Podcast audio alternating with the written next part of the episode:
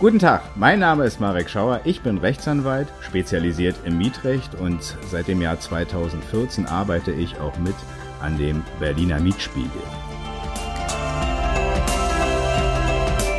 Das Thema heute ist durch eine Zuschrift herausgefordert worden. Wir haben hier nämlich die Frage gestellt bekommen, wie kann ich einen alten Mietvertrag retten? Das klingt erstmal ein bisschen komisch. Hat man einen Mietvertrag aus dem Jahr 1954 beispielsweise. Ich habe schon mal welche gesehen, wie aus den 30er Jahren tatsächlich. Aber es kann ja mal sein, deswegen ist die Frage berechtigt. Wie ist es eigentlich, ein Mietvertrag aus dem Jahr 1956, wo noch besonders schöne Regelungen zu Schönheitsreparaturen, Klammer auf, nämlich keine, vorkommen? Und die Miete im Prinzip zwar nach und nach durch den Mietspiegel gegebenenfalls erhöht wurde, aber eben nicht substanziell so, dass er jetzt ein Niveau hat, was hier gierige Vermieter verlangen, beträgt. Oder dass man gegebenenfalls auch noch eine sogenannte Bruttokaltmiete drin hat. Ein sehr schöner Klassiker alter Mietverträge, als die Vermieter keine Lust hatten, Betriebskostenabrechnung zu machen. Da war es nämlich so, dass die Vermieterinnen noch Bruttokaltmietverträge herausgegeben haben. Das heißt, man hat im Prinzip eine einheitliche Miete gezahlt, hat nie eine Betriebskostenabrechnung bekommen, musste man sich halt nicht drum kümmern, der Vermieter auch nicht. Und damit fuhr man allerdings, insbesondere in heutiger Zeit, immer besser, weil man letztendlich zwar steigende Betriebskosten hat, aber der Vermieter die aus der Einheitsmiete, die man dort bezahlt, bezahlen muss. Und das ist für Mieterinnen ein hoher Vorteil, diese Bruttokaltmieten sind wie Schätze für diejenigen, die sie besitzen. Und das ist, sind insbesondere alte Mietverträge. Und da stellt sich durchaus die Frage, kann man solche alten Mietverträge retten? Ich, ich möchte die Frage vielleicht noch nicht abschließend beantworten, sondern vielleicht mal mich da herantasten, was vielleicht möglich wäre, um tatsächlich vorteilhafte ältere Mietverträge retten zu können. Und zwar mit einem Fall, der spielte am Amtsgericht Schöneberg. Dort hatte eine schon langjährige Mandantin von mir mehrere Prozesse gegen ihren Vermieter gehabt, die sich aber auf Mieterhöhungen bezogen. Wir haben uns dann in der Regel immer ganz gut verglichen. Das heißt, wir hatten da ganz gut uns verständigt auf eine gewisse Miethöhe. Der Vermieter wollte immer mehr, als er am Ende bekommen hat. Das war sehr äh, von Vorteil. So konnte sie ihre Miethöhe stabil halten. Und sie war aber auch irgendwann hochbetagt. Der Mietvertrag war tatsächlich aus den 50er Jahren. Und irgendwann war sie halt schon etwas älter und ihr Enkel hatte Interesse, in die Wohnung zu kommen, um sie im hohen Alter zu unterstützen, dass da gewisse Pflegebedarfe bestehen, es liegt auf der Hand. Und der Enkel wollte das auch und wollte seiner Oma letztendlich auch zur Seite stehen und dort auch dann leben für die Zeit seines Studiums. Die Mandantin trug dieses Begehren dann auch dem Vermieter vor und bat ihn, dass der Enkel dort leben konnte und sie ihn in den Haushalt aufnehmen konnte, sodass sie da gemeinsam leben konnten und er sie unterstützen konnte. Der Vermieter jedoch stellte sich quer, wollte sehr viel wissen, hat den jungen Mann letztendlich so fragen wollen, wie wenn er da einen neuen Mieter aufnehmen wollte, hat sich letztendlich aber quergestellt und versucht, Hürden aufzubauen, um das zu verhindern. Weil, und jetzt taste ich mich durchaus auch schon so ein bisschen an die, an eine Möglichkeit, einen alten Mietvertrag zu retten heran, weil er den Braten womöglich schon ein bisschen roch, der damit einhergehen hätte können. Denn wenn der junge Mann dort in dieser Wohnung lebt, seine Oma tatsächlich verstirbt und dieser traurige Fall eintritt, gibt es eine Rechtsnorm, die ihn möglicherweise dazu berechtigen könnte, den Mietvertrag zu übernehmen. Dazu komme ich gleich noch im Detail, wenn ich erkläre, was diese Rechtsvorschrift beinhaltet. Wir haben den Fall gewonnen. Der Vermieter wurde verurteilt, dass er zu akzeptieren hat, dass die Mandantin ihren Enkel in die Wohnung aufnehmen darf. Seitdem ist es so und ja, ich ja. hoffe und wünsche ihr, dass sie natürlich auch noch lange lebt und äh, beide zusammen den Haushalt führen können. Ja, den Haushalt führen können und da komme ich jetzt tatsächlich zum rechtstheoretischen Teil, der die Frage, wie ob man alte Mietverträge retten kann, durchaus beantworten kann. Da gibt es eine Vorschrift, das ist der Paragraph 563 BGB, der regelt die Nachfolge, insbesondere nach dem Tod eines Mieters, für die Personen, die auch in dieser Wohnung sind. Es gibt natürlich davon getrennt, dass die Frage der Erbschaft Die will ich hier nicht weiter vertiefen, nur so viel, die ist nicht so interessant, weil letztendlich, wenn man äh, als Erbe eines Mieters äh, in einen Mietvertrag hineinrutscht, gibt es Möglichkeiten, da rauszukommen. Letztendlich ist es ja selten so, dass man unmittelbar in dieser Wohnung dann bleiben will, weil man als Erbe einen eigenen Hausstand hat. Da gibt es durchaus Möglichkeiten, das trotzdem dann in der Wohnung beispielsweise der Eltern oder so zu verbleiben. Das ist durchaus möglich. Äh, wenn der Vermieter damit insbesondere kein Problem hat, dann äh, gibt's das. Da gibt's eine, eine Rechtsvorschrift drüber. Die ist allerdings insofern halt nicht so interessant, weil beide Seiten, wenn sie voneinander erfahren, das heißt, wenn ich als Erbe davon erfahre, oh, ich bin jetzt in einem Mietvertrag drin, äh, ich möchte da nicht rein, dann komme ich da relativ leicht raus. Und der Vermieter umgekehrt kann sagen, oh, äh, jetzt, jetzt ist hier ein Erbe in der Wohnung, ich will den aber gar nicht da drin und auch der kommt da relativ leicht raus und die können dann außerordentlich kündigen und dann ist das Mietverhältnis äh, recht einfach beendet. Mir geht's aber hier darum, die Frage zu beantworten, wie ist es eigentlich für die Personen, die in einer Wohnung leben, wo jemand, der den Mietvertrag innehat, verstirbt. Und da ist der Fall, den ich eingangs geschildert habe, der ist da insofern ganz interessant, weil die Vorschrift des Paragraphen 563 BGB dafür die Personen privilegiert, die eben mit demjenigen, der verstorben ist, in einer Wohngemeinschaft lebt, die auf Dauer angelegt ist und insbesondere zum Zwecke der gemeinsamen Lebensgestaltung und Haushaltsführung eingerichtet ist. In diesen Fällen haben die Personen, die in der Wohnung leben, das Privileg, in den Mietvertrag hineintreten zu können.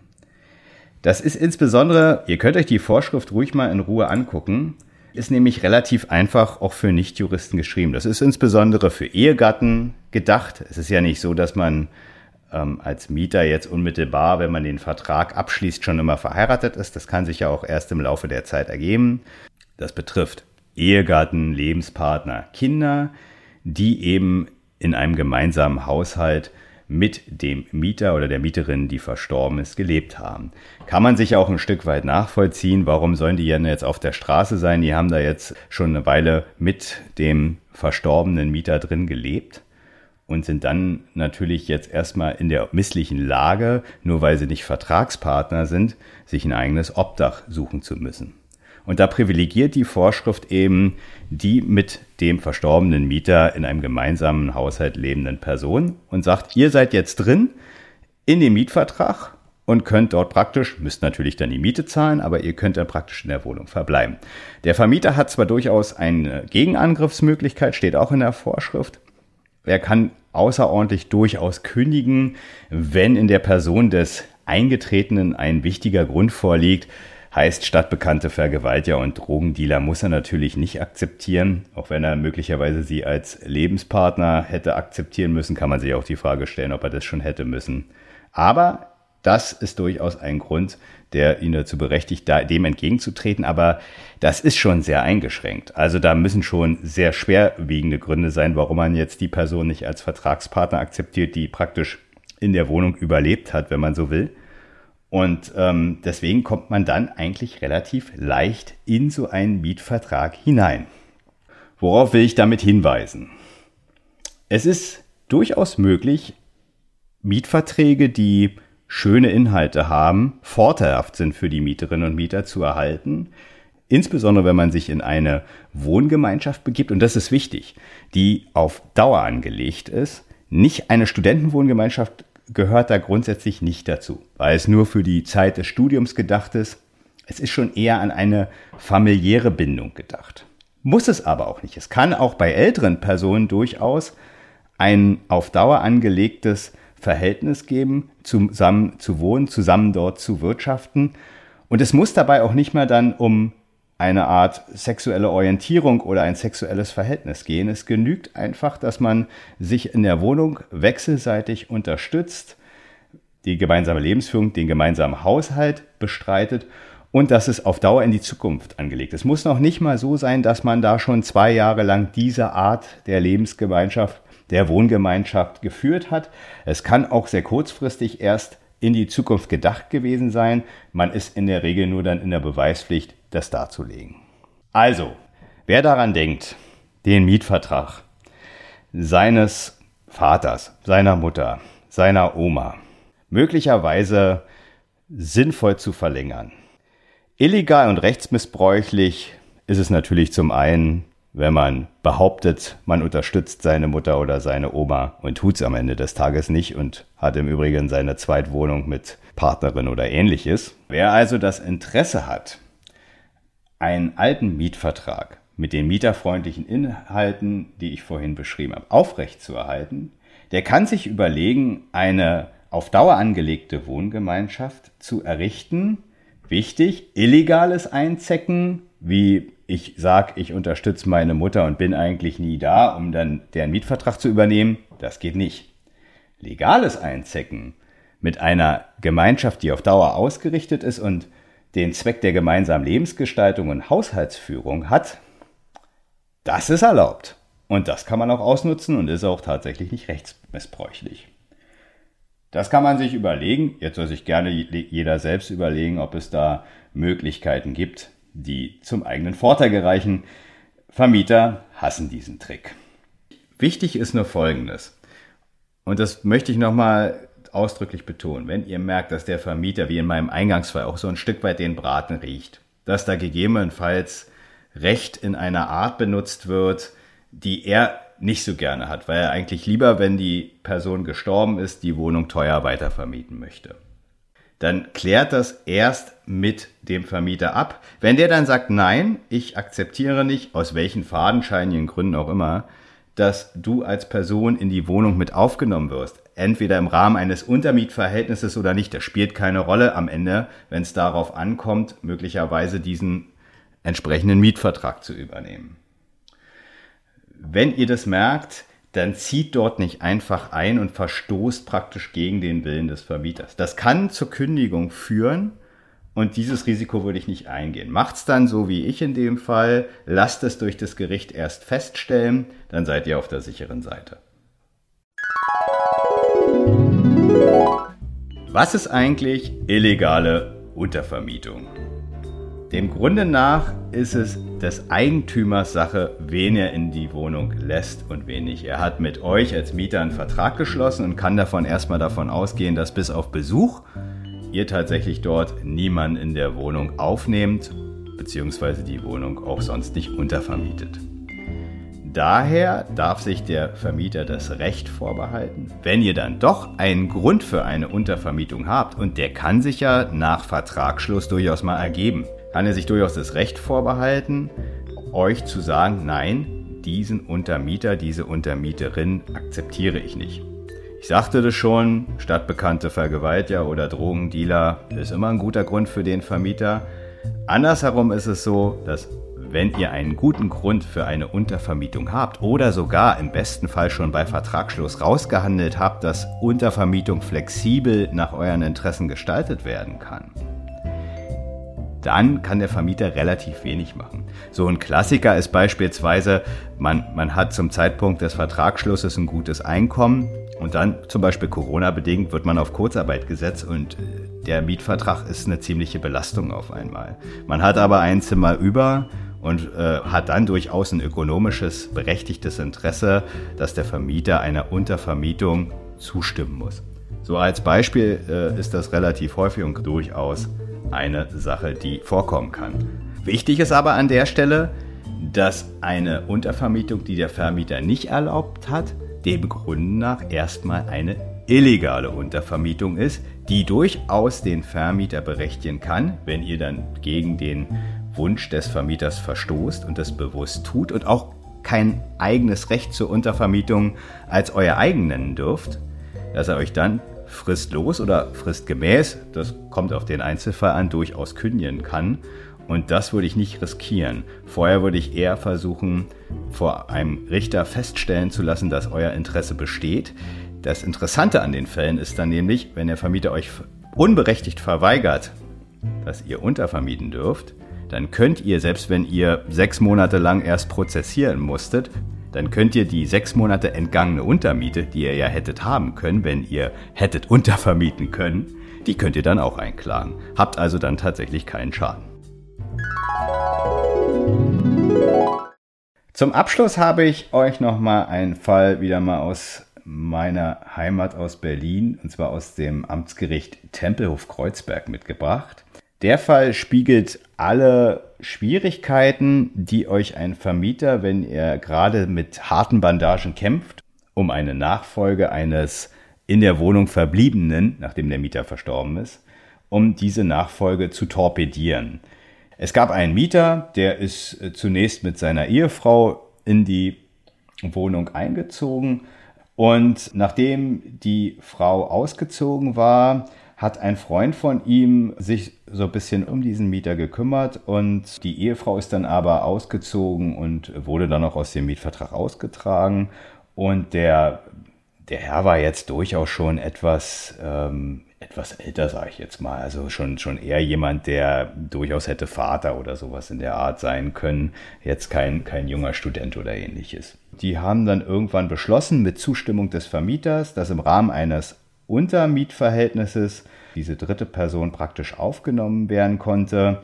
Die aufgenommene Person hat auch Dinge in den Hausstand eingebracht. Die ist hier jedenfalls nicht so besprochen worden, sodass der Hausstand wieder auch insbesondere nach dem Ausscheiden der ehemaligen Lebenspartnerin auch entsprechend wieder aufgefüllt werden konnte. Der Mensch, der dort eingezogen ist, war etwas jünger. Die haben sich auch eher so ein Stück weit wie so eine Vater-Sohn-Beziehung verstanden, waren aber nicht miteinander verwandt, waren auch nicht in irgendwie sexuellen Belangen miteinander verbunden oder ähnliches. Das ist eine sehr intime Sache. Am Ende des Tages kommt es eben darauf auch nicht an, sondern eben auf die Tatsache, dass man eine Lebensgemeinschaft, die auf Dauer ausgerichtet ist und die äh, wie ich schon mehrfach jetzt gesagt habe, die Haushaltsführung und die Lebensgemeinschaft praktisch gemeinsam plant. Die, die, beiden, die beiden Menschen, die dann praktisch in der Wohnung lebten, haben sich als auch so ein bisschen Vater-Sohn-Beziehung verstanden. Es gab da keinen sexuellen Hintergrund oder ähnliches. Letzt, letztendlich haben die dann auch zusammen eine Haushaltskasse geführt, haben Einkäufe zusammen bestritten oder eben sich aufgeteilt. Das konnten auch die, die Nachbarn wahrnehmen. Und äh, irgendwann ist der ältere Mieter dann, es kommt jetzt, äh, wie es kommen muss, leider verstorben. Der Vermieter, das kann man an dem Urteil lesen, hat wirklich versucht, alles aufzubringen, um zu verhindern, äh, dass diese Person dort leben bleiben darf. Und das Gericht hat sich dann sehr umfassend damit auseinandergesetzt. Es hat tatsächlich dem Verbliebenen in der Wohnung Recht gegeben und hat gesagt, der kann jetzt Mieter dieser Wohnung sein. Der Vermieter hat versucht, alles aufzubringen, dass es zum Beispiel erst einen Untermietvertrag gab, kein Problem. Dass es keinerlei exklusives lebenspartnerschaftliches Verhältnis gab, auch vollkommen egal nach der doch recht liberalen Rechtsprechung, die es da mittlerweile dazu gibt. Es gibt eine tatsächlich eine Entscheidung aus dem Landgericht München, die dann da tatsächlich eher das eheähnliche Verhältnis privilegieren will, aber das ist eine Mindermeinung, die sicherlich nur in Bayern äh, kursiert, ansonsten aber die an den übrigen Gerichten aber anders gesehen wird. Es mussten dann tatsächlich, weil der Vermieter hier wirklich mit mit allen Bandagen gekämpft hat. Es mussten hier dann tatsächlich auch noch drei Zeugen äh, vernommen werden, die das dann auch bestätigten, dass es halt das entsprechend positive Verhältnis der beiden zueinander gab, also sowohl des Verstorbenen als auch des Verbliebenen letztlich. Das, das Gericht hat sich aber letztendlich nach all dem davon überzeugen lassen, dass der Verbliebene Mieter wird und dass es eben nicht darauf ankommt, dass es hier eine Art familiäre Beziehung gibt, sondern dass die Wohngemeinschaft auf Dauer angelegt ist und eine gemeinsame Lebensgestaltung und Haushaltsführung hier Thema beim Wohnen ist. Das war der Fall, den ich nochmal aus der Praxis zu dem Thema noch euch vorstellen wollte. Ich würde mich freuen, wenn ihr bei den entsprechenden Podcast-Portalen den Podcast weiterempfehlt und auch insbesondere auf www.mietrecht.tipps mit einem P gerne Vorschläge dazu macht, was für ein Inhalt für eine Podcast-Folge interessant wäre. Ich greife das sehr gerne auf und werde dazu dann entweder was wieder aus der Praxis, aus meiner eigenen, aber auch aus der, die man in der Fachliteratur finden kann, etwas vorstellen. Vielen Dank. Diese Advofleet Podcast Folge wurde produziert von mir, Sascha Bachmann. Wir freuen uns über ein Abonnement und eine Bewertung auf eurer Podcast Plattform des Vertrauens.